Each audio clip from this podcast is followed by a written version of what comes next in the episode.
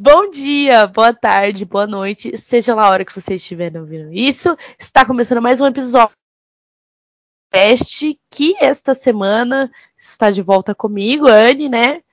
É, a cargo da direção desse episódio.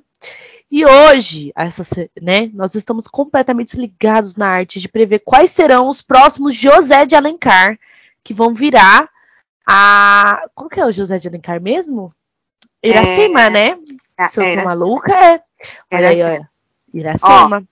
Ó, ó, referências, referências pode ser fake news ou pode não ser. Pode ser Aí é a previsão de vocês novamente. A gente tá abrindo pro público agora também pra eles preverem. Pois não é, é isso mesmo. Quem será a próxima Iracema? Que vai ser, no começo vai ser bom, mas lá na frente vão militar pra caramba. Então é isso, não é mesmo? Vamos falar hoje sobre uns possíveis clássicos. E hoje está eu e a Yasmin. A gente vai discutir sobre isso e vamos dar todos os nossos pitaquinhos. Olá, pessoal, tudo bem? Hoje estamos fazendo o papel de quem? De quem? Somos a Marta Sensitiva da Literatura. Então, assim, a gente está aqui para a gente fazer previsões do Ela faz previsões do futuro, né, gente? Eu tô falando. Ela faz previsão do futuro? Ela faz um pouquinho. Ela faz. Ela faz. É mais coisa de signo, né? Mas enfim, é porque isso. eu esqueci o nome da outra mulher que faz isso. Enfim, a gente está aqui para ser a vidente do rolê, a gente está fazendo previsões. Não necessariamente que assim, as pessoas vão chegar e vão falar mal mais pra frente. Porque alguns que a gente vai citar, as pessoas já falam mal agora. Exatamente.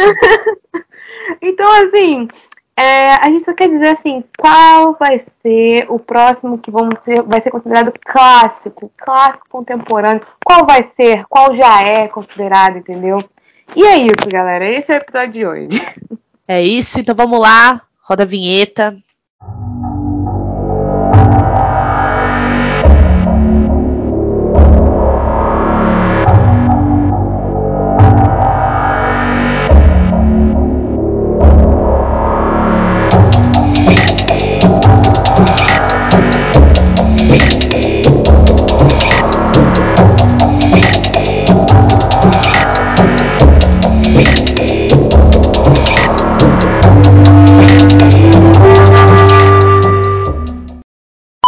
Esse podcast faz parte da iniciativa O Podcast é Delas. Saiba mais em opodcastedelas.com.br. Bom, a gente vai começar o primeiro bloco dando uma contextualizada, né?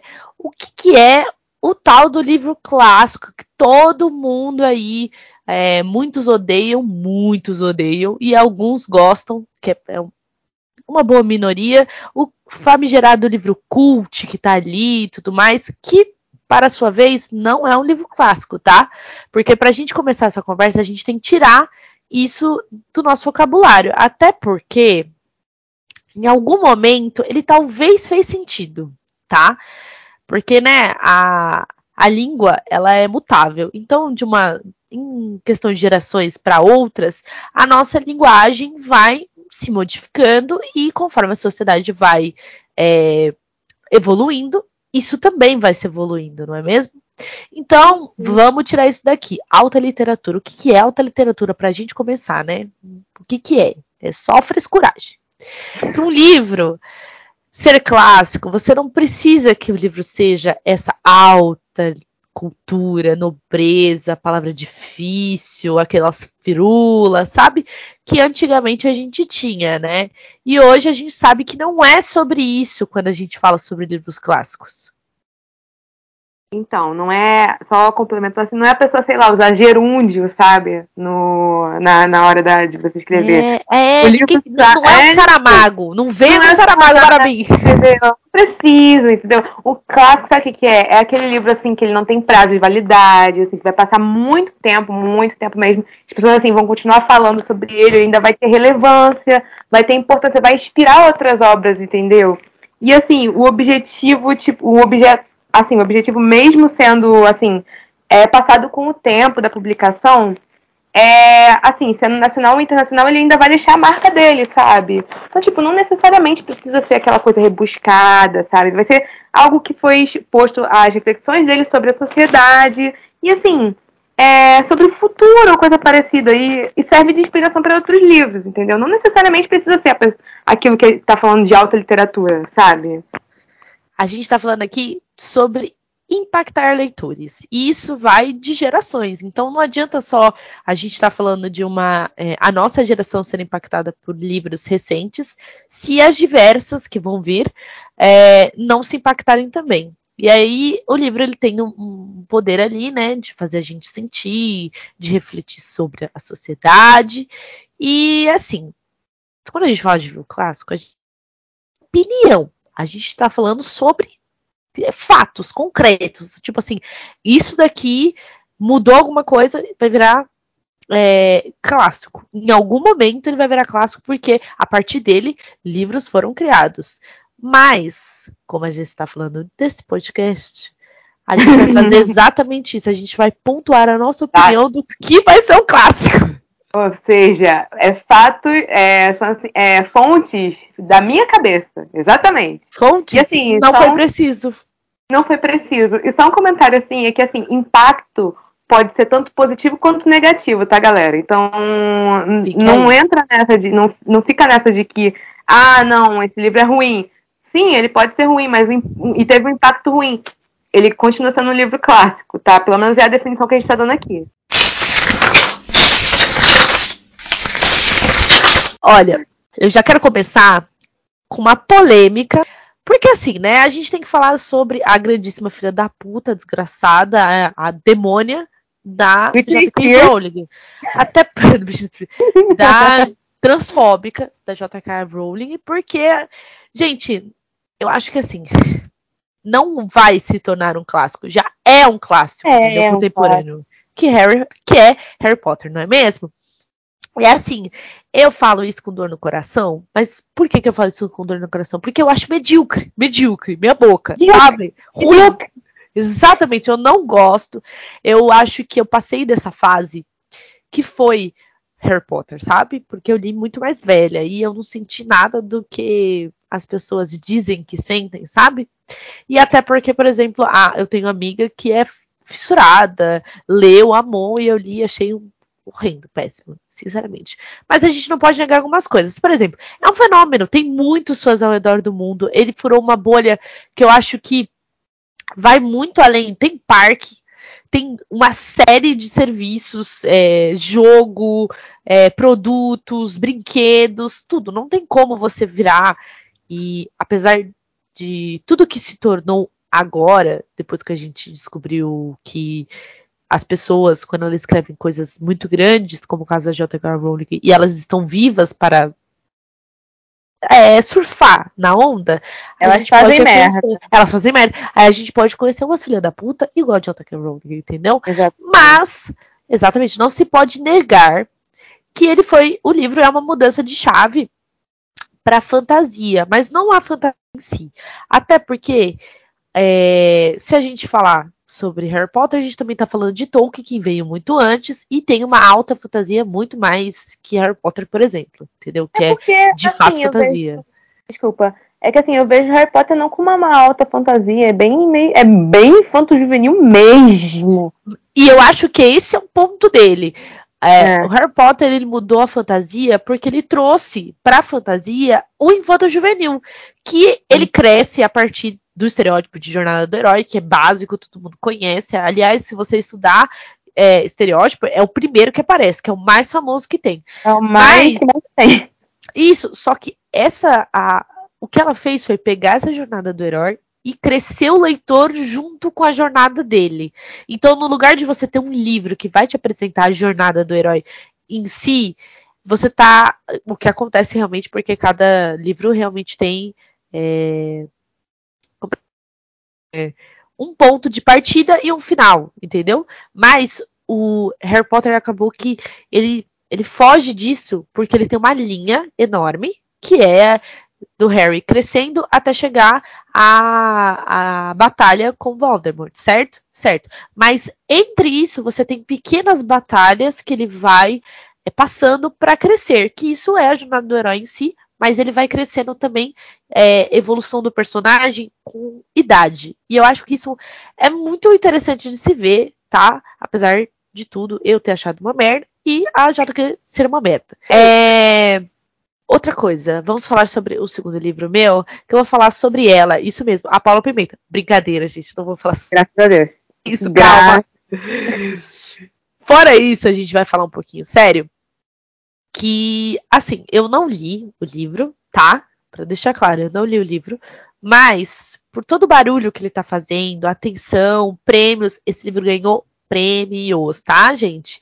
E levando em consideração que é um livro até que recente, eu não poderia deixar de fora Torturado, do Itamar Vieira Júnior, que, assim, eu acho que não tem opinião, sabe? Ele vai se tornar clássico, até porque a gente tem que pensar que, assim, metade dos livros que são publicados pela Todavia vão, vão se tornar clássico em algum momento, tá?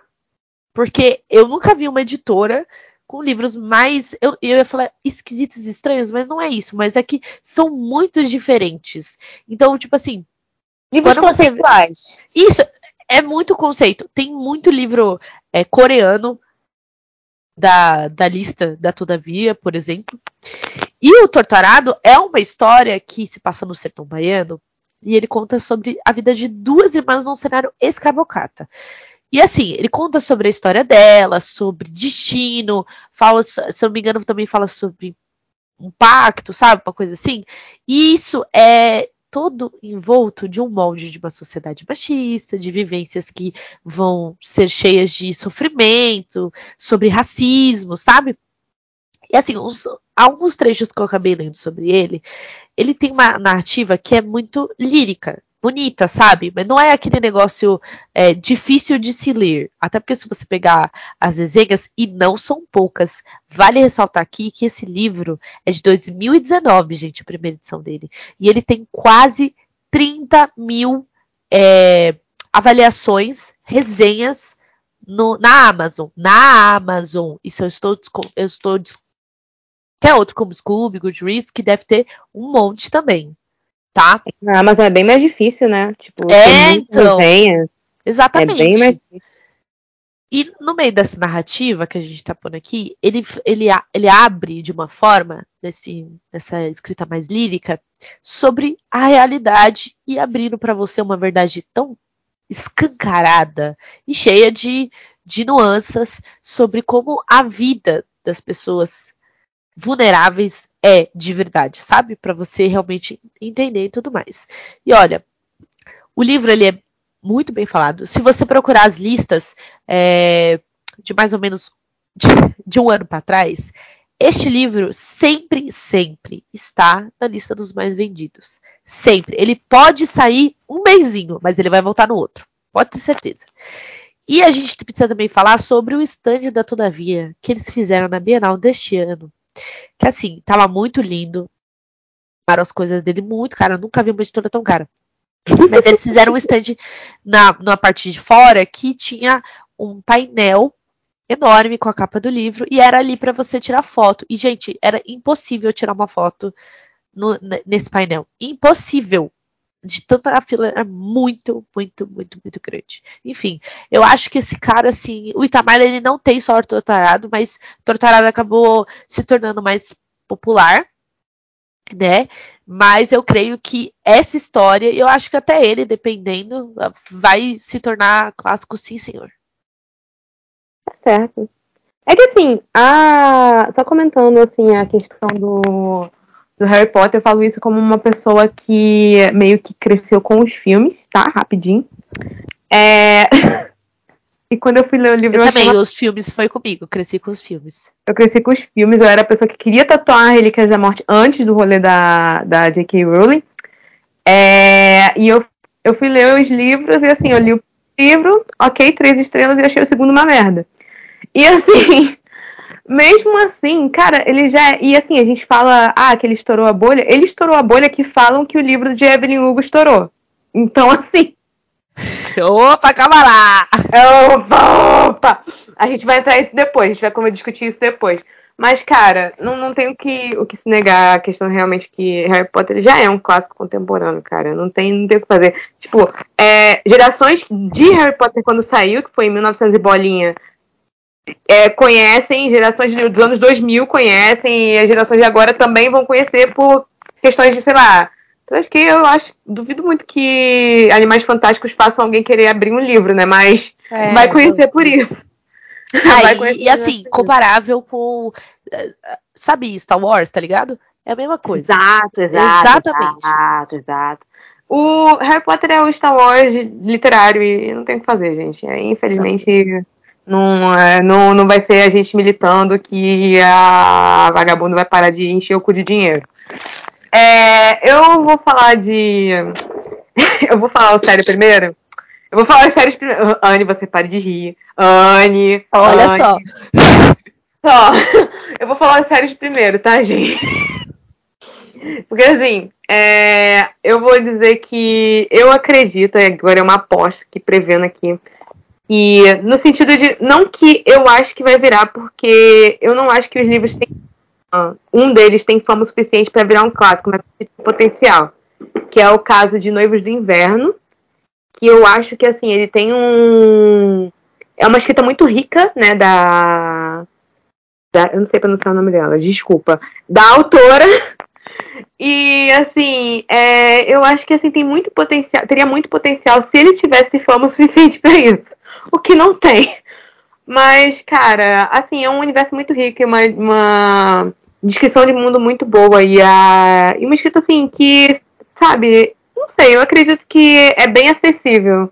Entendeu? Ele só não, não, não tem público suficiente para isso, mas ele teria muito potencial. E o outro é um livro que assim, eu não cheguei a ler, eu tô pegando pela pela, pela opinião geral sobre ele, mas, tipo, o nome do vento do Patrick Hoffman. É Hoffman? Hoffman. É. Não sei pronunciar o nome dele. É o nome do vento do Patrick, Super Friend. E assim, pelas descrições dele, ele seria um grande potencial de que viraria um clássico do High Fantasy.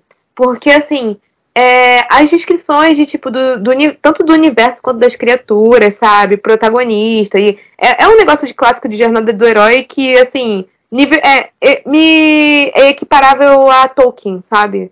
Seria tipo um eu vejo como um Senhor dos Anéis é, empacotado, né?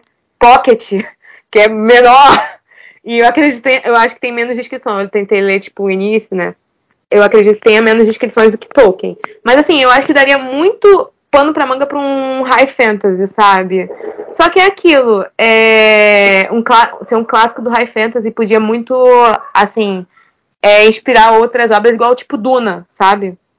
Mas, tipo, porque, cara, tem certos monstros que, pelo que eu vi as pessoas comentando, é que, cara, seria muito interessante em outras obras, entendeu?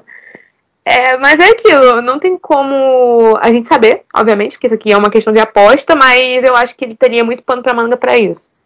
Agora, a gente vem no Esse não é sério. Esse é o momento que a gente vai ser expulsa desse podcast.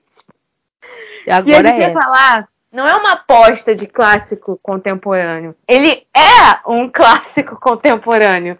A gente está entrando aqui com quem? Com quem? Com Crepúsculo, meus amores.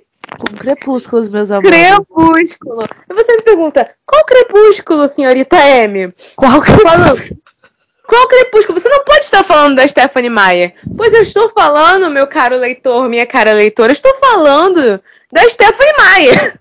E agora você vai desligar o, o episódio? Não, você não vai desligar o episódio. Você vai sentar a bunda aí e você vai escutar por quê. Você pode falar, eu já entro no sentido de, da, da que eu falei no início desse episódio. Impacto não é só coisa boa, meus amigos. E aí agora a Anne vai defender Crepúsculo falando que foi coisa boa. Mas assim, olha, o impacto, impacto não é só coisa boa. Impacto ele, ele é uma coisa que choca, uma coisa que marca. E você vai me dizer que o meu namorado é um zumbi não veio derivado de crepúsculo. Você vai me dizer que 50 tons de cinza não veio derivado de crepúsculo. Você vai me dizer que 365 DNI não veio derivado de 50 tons de cinza que veio derivado de crepúsculo. Foi influente. Foi influente e é influente até hoje tá? Porque você vai me falar que você não tá discutindo sobre vampiro, a primeira coisa que a pessoa vai falar, nossa, o vampiro de crepúsculo é uma merda. É, isso vai acontecer. E isso, querendo ou não, você já viu o ditado Fale meu, fale mal, mas de mim? Pois é. Tá aí. Passando E aí você acha que a filha da puta da Stephanie Meyer, porque ela é outra filha da puta também, viu? É outra filha da puta também. É outra Aí você pensa assim, olha, olha a brincadeira. Ela fez a série, passou-se 10 anos, ela simplesmente chegou, publicou um livro, que é a Vida e Morte, que é simplesmente um, um remake de Crepúsculo, de É um jeito. best-seller. Não, e é, e é um remake de Crepúsculo, que é a mesma história, com gêneros trocados, e ela simplesmente colocou na, numa cartinha inicial, assim, falando: olha, tem algumas época eu queria fazer, mas não fiz. Aí você já fica, tá bom. E aí, o que, que ela fez? Vendeu pra caralho. Mas não entrou no hype. Mas aí a filha da puta me sai uns anos depois com finalmente o sol da meia-noite. E, aí o hype de Crepúsculo voltou todo de novo. E, de novo. e e eu juro pra você, se lançassem o filme hoje, ia ser, tipo, sabe, estreia da Marvel, sabe? Exatamente. Endgame. É isso, sabe? E é, um- Exatamente. um negócio. E é um negócio. Cara, é um troço que, assim, ele. Eu não quero falar temporal, mas é temporal. Não, é atemporal. Até porque os vampiros são o quê? Atemporais. Atemporais, exato. Então, tipo, o vampiro que brilha vai ser uma coisa que vai ser falada mal de. Da, tipo assim, vai ser falada bem e vai ser falada mal. Ou você ama ou você odeia, vai ser isso pra sempre. Porque ela sempre vai carregar. A, a filha da puta da Stephanie Meyer vai sempre carregar nas costas dela. Eu fui a pessoa que revolucionei o gênero de vampiro e transformei os vampiros de um ser é, é, é, que queima no sol, que ele brilha no sol. Ele, ele brilha e faz barulho no sol. A pele E dele digo mais, e digo mais, vocês estão achando que essa nova leva de romances sobrenaturais que estão aí virando os féricos não veio a partir da fama que Crepúsculo fez em 2009? Tu acha? a- tu acha? Que, Tu olha, acha? gente, tu pra, acha pra, mesmo? pra Sarah jamais conseguir publicar os livrecos dela foi porque a, a Stephanie Meyer, esta filha da mãe Moron, ela estava lá sentadinha escrevendo. Exato, entendeu? Ela tava lá escrevendo e, e ela, ela revolucionou o gênero. Você não tem que fazer. Ela revolucionou. Cara, eu não vou dizer que ela criou o gênero de romance sobrenatural, porque não, não É, foi. não, não criou, mas ela revolucionou. Ela revolucionou. E foi pro hype mais por causa dela. Sabe? Tipo assim, a gente não ia ter o. Ia, eu não, não vou dizer que ia ser considerado tosco, sabe? Mas, tipo assim, a gente não ia achar normal, entre aspas, é, sei lá, o- os personagens masculinos da série de Maas, ou o personagem, sei lá, o Cardan, tá ligado? Eu vou botar, eu vou parar de falar da série de Maas, botar uma pessoa muito assim, eu gosto. Tá, não ia achar normal. Já tem a Rai que ela já não acha normal. É verdade. Então, assim, cara, ame- ou odeie. É Assim, xingue muito a Stephanie Meyer, mas você não pode negar que essa filha da puta, ela fez um troço grande. Que ela E fez. E outra coisa, ela é tão desgramenta que se ela quisesse, ela poderia ter feito um negócio grande e bom. Porque ela É. escreveu a hospedeira. E a hospedeira é melhor que Crepúsculo. Que também não é muito difícil. Sim, mas. mas calma lá! mas ela. po- Porque assim, se ela tivesse. Como ela fez Crepúsculo com a hospedeira, ah, eu tenho certeza que a hospedeira ia ser mais sucesso. Mas ela não quis. É, é que assim, até a hospedeira ela tem uns trocinhos meio problemáticos. É que assim, eu não li o livro, né? Vou pegar Ah, baseado. amiga, no- mas ela é problemática, tanto Ela, faz. ela é problemática, ela é do doido da cabeça, né? Então não tem como o Ela livro é- dela não ser Nossa, do ela é doido da muito cabeça. gente. Mas aí me vem, sei lá, a guria e não ficar com cara que. Apaixon... É tipo assim, ela tá beijando o cara no corpo da outra menina. Aí. É porque assim, se você acha que o que rolou em Mulher Maravilha 84 foi estupro. Então, Você não viu nada. você não viu nada, que a gente tem estupro do lados, a gente tem uma menina fingindo, a menina fingindo que é a guria pra beijar outro cara, e aí o outro cara vai lá e força beijo na guria. E outro beijando a menina pra trazer a outra. É, Simplesmente. é simplesmente. Gente, vamos pro próximo bloco que tá ficando meio difícil.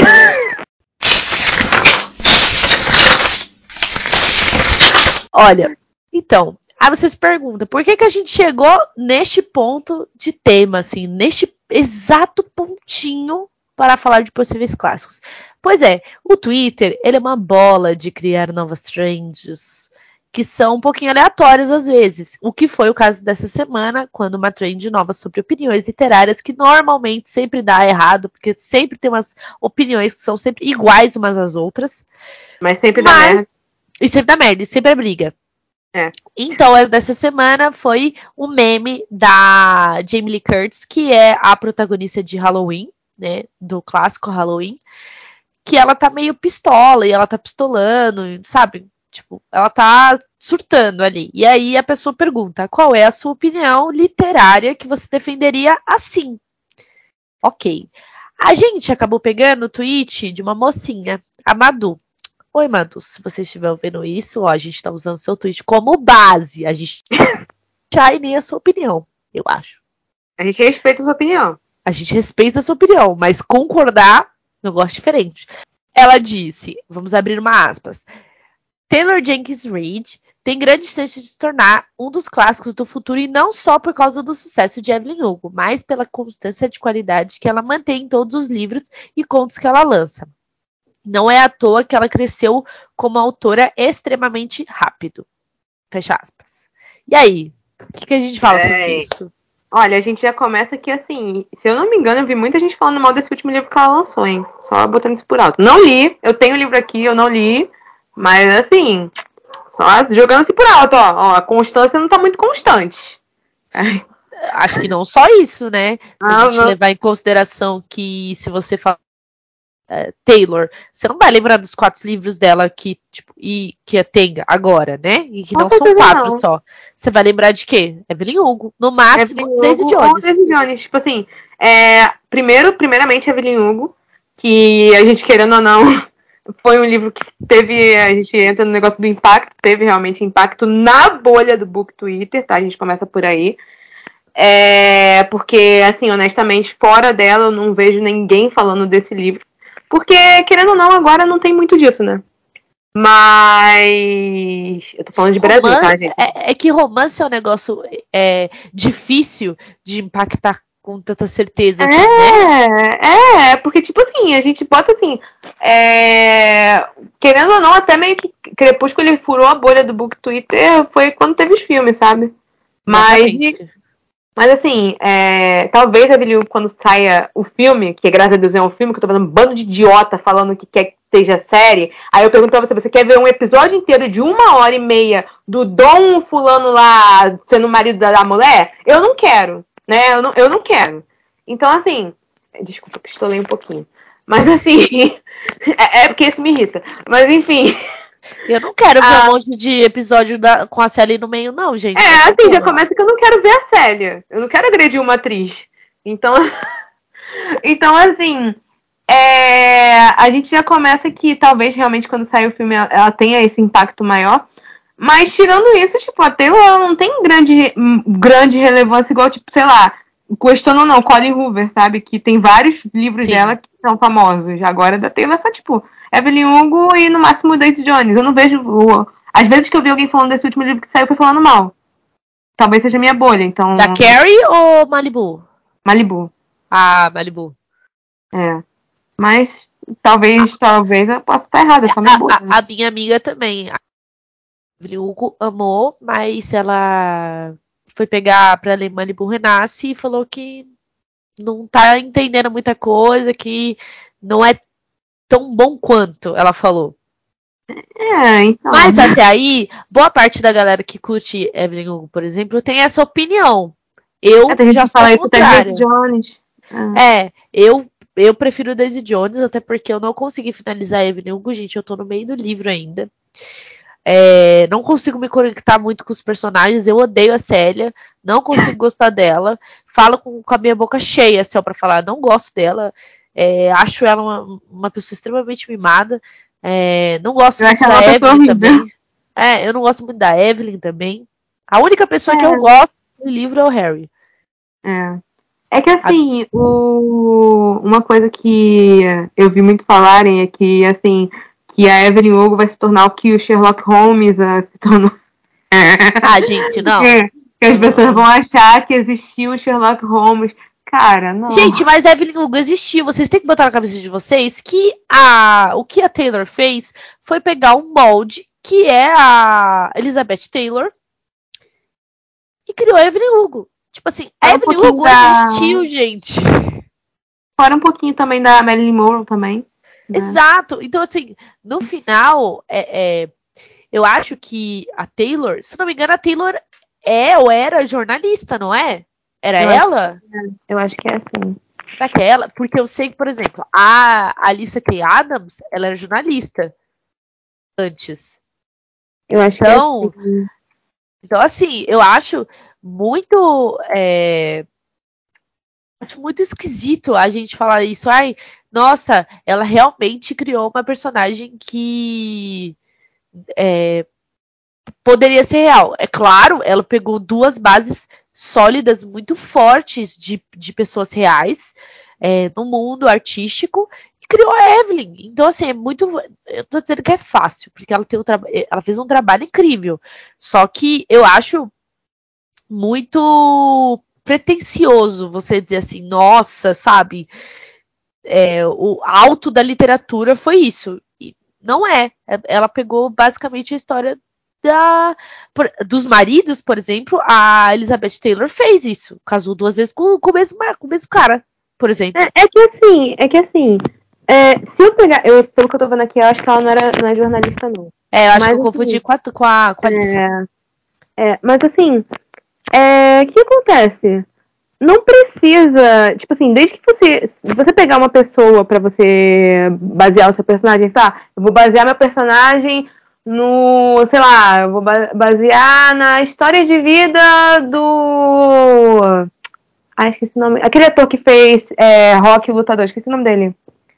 Ah, o Outra- Sylvester Stallone. Isso, eu vou basear meu personagem 100% no Sebastian Stallone, estudar a vida dele, ver, assim, é, a forma dele agir, a forma das entrevistas dele, toda a história dele, que ele tem uma história é, foda até.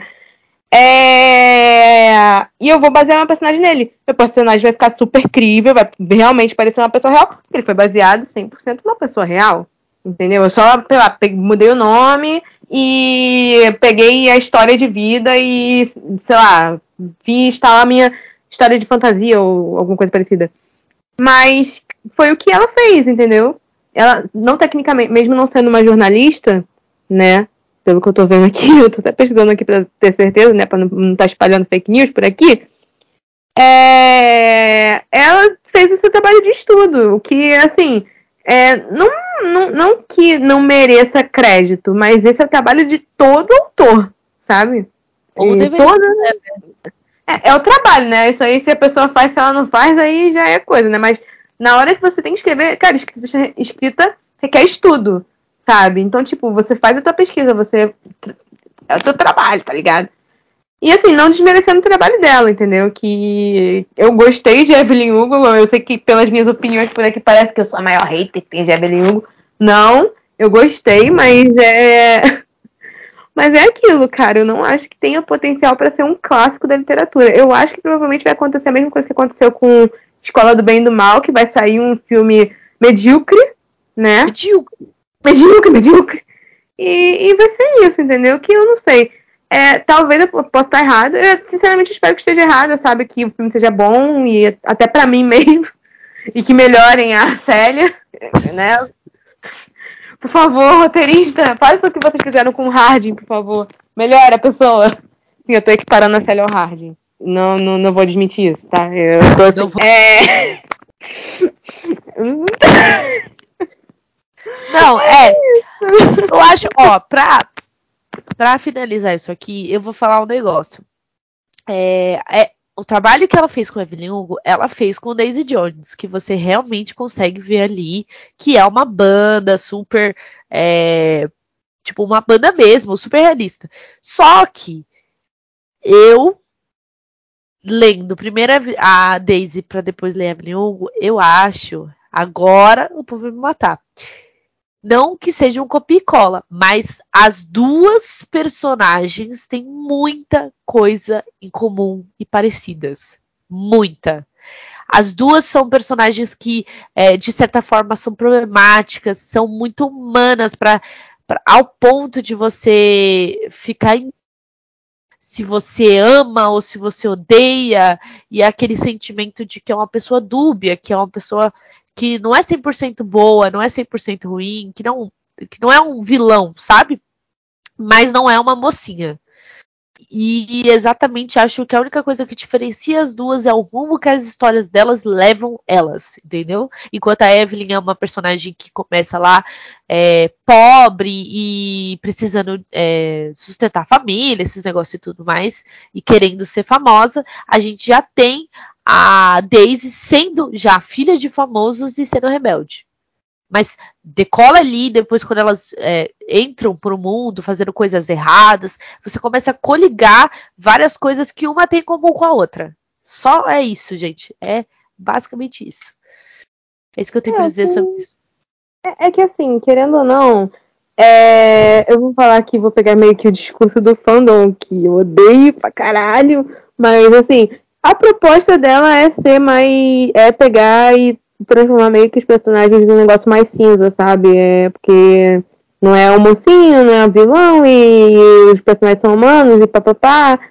E tá, tá, tudo bem, sabe? Só que o problema é que é que é aquilo, foi o que aconteceu com a série, é uma faca de dois gumes. Uma pessoa vai amar a personagem, defender ela com toda a força do mundo. E, e, e, bloquear todo mundo que fala mal dela e que não sei o que, mesmo que a pessoa não esteja falando com você, mesmo que nunca tenha cortado o seu tweet, você vai lá e bloqueia as pessoas. E, e, aí você não consegue, não consegue aceitar ninguém falando mal da sua personagem favorita porque tá agredindo como se estivesse batendo na sua mãe, ou você vai odiar ela pra caralho. E aí tá tudo bem, sabe? É aquilo que a gente falou, é a mesma coisa, a mesma coisa de crepúsculo, o ódio vende também, a pessoa tá falando mal. Aí a outra é. pessoa vai ler pra entender por que estão falando mal. E talvez a pessoa goste. E, e aí, não, a Taylor, ela vai continuar vendendo e vai vender muito mais. E todos é. os livros que ela publicar agora também vão continuar se vendendo como é, ela já se vende. Mas eu não acho que vai ser clássico. E é isso. Também acredito que não. Assim, é, vai ser uma coisa muito vendida, vai ser um negócio muito. Tipo assim, tem uma fama do caramba. E eu acho que o filme não vai dar prejuízo pra produtora. Mas eu não acho que vai acontecer a mesma coisa que aconteceu com Harry Potter, ou que vai acontecer a mesma coisa que aconteceu com Crepúsculo, sabe? Eu acho que o livro não tem é, poder, apelo, né? sim, apelo para isso. E isso entra já numa parte que, assim, também é meio chata, que é também o. Meio não, chata, assim, é apelido que é o rolê de, tipo, as pessoas não terem muito. Não, não vou dizer, não é afinidade, mas tipo, certo, um preconceito bem grande até com histórias que envolvem é, sáficas, sabe? E isso aí já é uma coisa mais séria, entendeu? Que assim, não, não é uma cabe nesse que, programa. Não cabe nesse problema, não, nesse problema, ó. Nesse programa não é uma coisa que uma coisa que a gente apoia, mas também é um negócio que já dá para ver que vai ser um. Não divisor de água, mas já vai ser uma coisa que também vai implicar nessa situação de o livro não ter esse, todo esse hit que tem fora da bolha do book Twitter, sabe? É, isso é muito ruim, tá? Eu não tô falando isso como uma pessoa. Agora, sério, isso é uma coisa muito ruim mesmo. É, e que, mesmo sendo uma pessoa meio que reiteia mais ou menos esse livro entre grandes aspas, é, esse não é um motivo que a gente se, que se agrada, né, desse tipo de coisa acontecer. É, e fora que assim, gente, a gente também tem que comentar que Evelyn Hugo, ela participa de, um, é, de uma bolha do, do da comunidade é, leitora de pessoas é, mais jovens, uma geração mais jovem. Então, por exemplo, a gente vê sessões, porque sessões existem em todos os lugares. Então você vai ver um, é, um Paulo Hatz da vida, a própria Paola, que são pessoas que cresceram no, no, no ramo e falam sobre isso, que são pessoas mais é, velhas, que vão ler e acham incrível e gostam muito. Só que, tipo, se você sair disso, é, é, pessoas que são mais na faixa etária deles, você não vai achar as pessoas tão interessadas assim como a gente Sim. tem com a nossa geração que é mais, mais nova. Mas é Exato. isso, gente. A gente tá encerrando esse episódio por aqui, porque já tem 41 minutos. A Rai vai me Vai matar. matar a gente pra caraca. Exatamente. É isso. Se você gostou desse episódio, não esqueça de seguir a gente nas redes sociais e conferir as, a- o nosso Twitter, Instagram e ajudar a gente com o episódio divulgando para as demais pessoas no seu círculo de amizade e comentar em cima desse episódio. E aí, qual que é o clássico que você, qual possível clássico que você acha que vai se tornar daqui pra frente um objeto de estudo, hein? Qual vai ser a nova Capitu? Fala pra mim. É isso, gente. Um beijo. Até semana que vem. Tchau.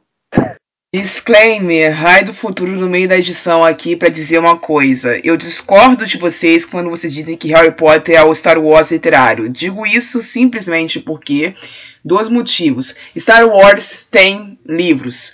Star Wars faz parte de uma trilogia que nesse momento foi editada pela Dark Side Books e está feita de um box lindo sendo vendido a rodo.